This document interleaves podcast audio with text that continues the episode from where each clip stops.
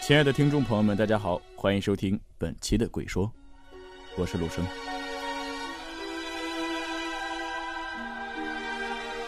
今天的故事叫做《四十四床病例》。天黑以后，莫凡按时来到医院交接班。他是脑外科的一名医生，在各个床位看了一圈以后，他来到了医生办公室，开始写病历。写着写着，就有一点犯困了，于是趴在桌子上休息了一会儿。朦朦胧胧中，他听到有人开门的声音，之后有人把东西放在了桌子上，然后离开了。他认为是值班护士小叶送过来的，便很快熟睡了过去。当莫凡再次醒来的时候，小叶正站在他的旁边盯着他，一双眼睛里充满了恐惧感。莫凡吓得一下子站了起来。你干嘛一声不吭的站这儿啊？小易颤颤巍巍地指着桌子上，莫凡往那儿一看，不知道什么时候桌子上多了一本病历，上面写着四十四，那数字红的似乎要冒出了血来。莫凡走过去翻开一看，里面竟是空的，什么都没有写。于是问小易：“是你放这的？”“不，不是的，四十四床已经多少天没有人住了。”之前有病人住在同一个病房，都说晚上会闹鬼，吓得出院了。我刚才看到有东西从你办公室里出来，一眨眼就不见了，我就有点害怕。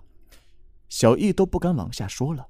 莫凡赶紧打断了小易的话：“赶赶紧换吊水去，这些东西你都相信？我怎么一点印象都没有啊？”小易走了之后，莫凡还是不相信会有这样的事情，于是一个人来到走廊的最里面。四十四床就是在这个角落的房间里。屋里一片漆黑，莫凡慢慢的推开门，摸着墙上的开关，啪的一声，灯亮了。这时，一个黑影嗖的一下窜进了卫生间。莫凡明显感觉自己的心跳加速了，他想揭开这个谜底，或许是有人在装神弄鬼呢。莫凡慢慢的靠近了卫生间，身上的血液不住的往脑袋里涌。他轻轻的推开卫生间的门，一双脚突然出现在他的眼前。顺着脚慢慢向下看去，是一个倒立的家伙裹着床单，竟然看不清他的脸。莫凡啊的一声，晕了过去。莫凡醒来的时候已经在值班室了，小易正站在他的旁边。你刚才晕倒在病房里了，我听见叫声就跑过去找你，又找人把你抬了过来。莫凡听了之后一片茫然，然后脑海里不住的闪现刚才的那一幕。他怀疑是自己最近夜班比较多，产生了幻觉。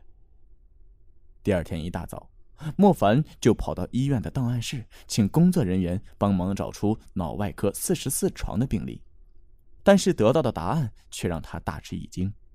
四十四床的病例已经被公安局存封了，没有特别的批准，不能看。晚上到了，在值班室里，莫凡早早就关灯睡觉了，因为这两天比较忙，他把之前的事情都抛到了脑后。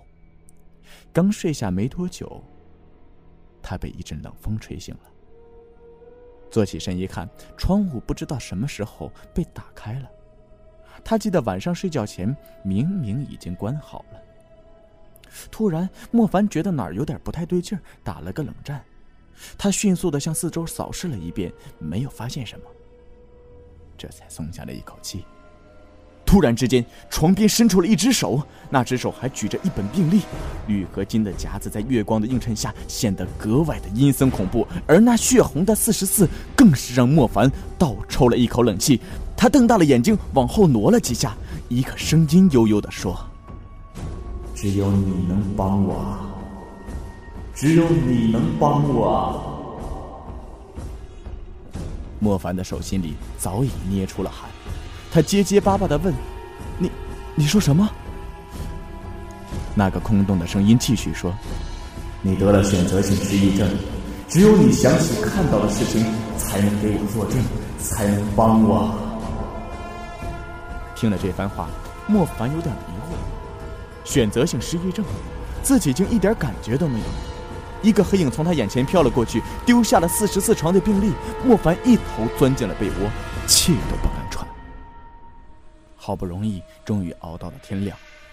莫凡想起在警局工作的同学，赶紧打了电话，让同学帮忙查找一下关于医院这个病人的材料。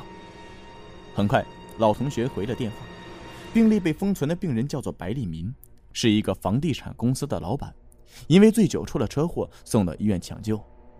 几天之后，还是没有抢救过来。交警部门觉得这起事故有些可疑的地方，于是就移交给了公安部门。但没有什么价值的材料，所以这件事情一直搁着。莫凡把同学告诉自己的事情仔细回想了一下，并没有想起什么来。这天晚上又是莫凡的夜班。他躺在床上思量着这几天发生的事情，渐渐的忍不住合上了眼。忽然，那个黑影又出现了，而这次黑影直接骑到了莫凡的身上，用手死死的掐着他的脖子。莫凡拼命的挥舞着双手，他看清了眼前的这副面孔，狰狞的可怕，脸皮都拉拢了下来。他想呼救，喉咙里却发不出半点声音，身体感觉越陷越深，腿渐渐的没有了力气。就在他快要窒息的一刻，黑影消失了。莫凡一下子瘫掉了，头脑里不停的回放着恐怖的一幕。他忽然想到了什么，迅速爬了起来，跑到了办公桌旁，从里面拿出来一部旧手机。这是他刚刚淘汰到的手机，电池已经没有电了。莫凡慌慌张张的找出充电器插上，很快，一幕触目惊心的场景呈现在了他的眼前。几个大汉围着一个穿黑色西服的人，其中一个上去一脚踢倒了这个人，骑在他的身上，双手掐着他的脖子，而另一个人手里拿着一瓶酒给这个人灌了下去。十多分钟之后，这个人被丢在了马路中间。他试图站起来，但身体还是跌跌撞撞，最后在马路边吐了起来。伴随着一阵紧急的刹车声，这人被撞飞了。此时，莫凡已经想起来发生了什么事儿。刚才那个黑影的一举一动刺激了他的神经。那天一大早，莫凡像往常一样起来出去散步，路过人民西路的时候，远远的看到有人在打架，于是顺手用手机拍了下来。准备把它传到网上供网友娱乐，没想到竟拍到了这么血腥的一幕。很快，莫凡把手机当作证物交到了警局。经过警局的技术部门的处理，发现视频中被打的穿黑衣服的人就是白立民，而打人者则是接管他死后工程的孙俪。好的，今天的故事就到这里。如果大家喜欢我们的节目，可以关注荔枝 FM FM 四三三二二，也可以关注新浪微博 We Radio，关注我们的播客，同时也可以关注我们的微信订阅号 vivo Radio 四幺六。下期同一时间，不见不散。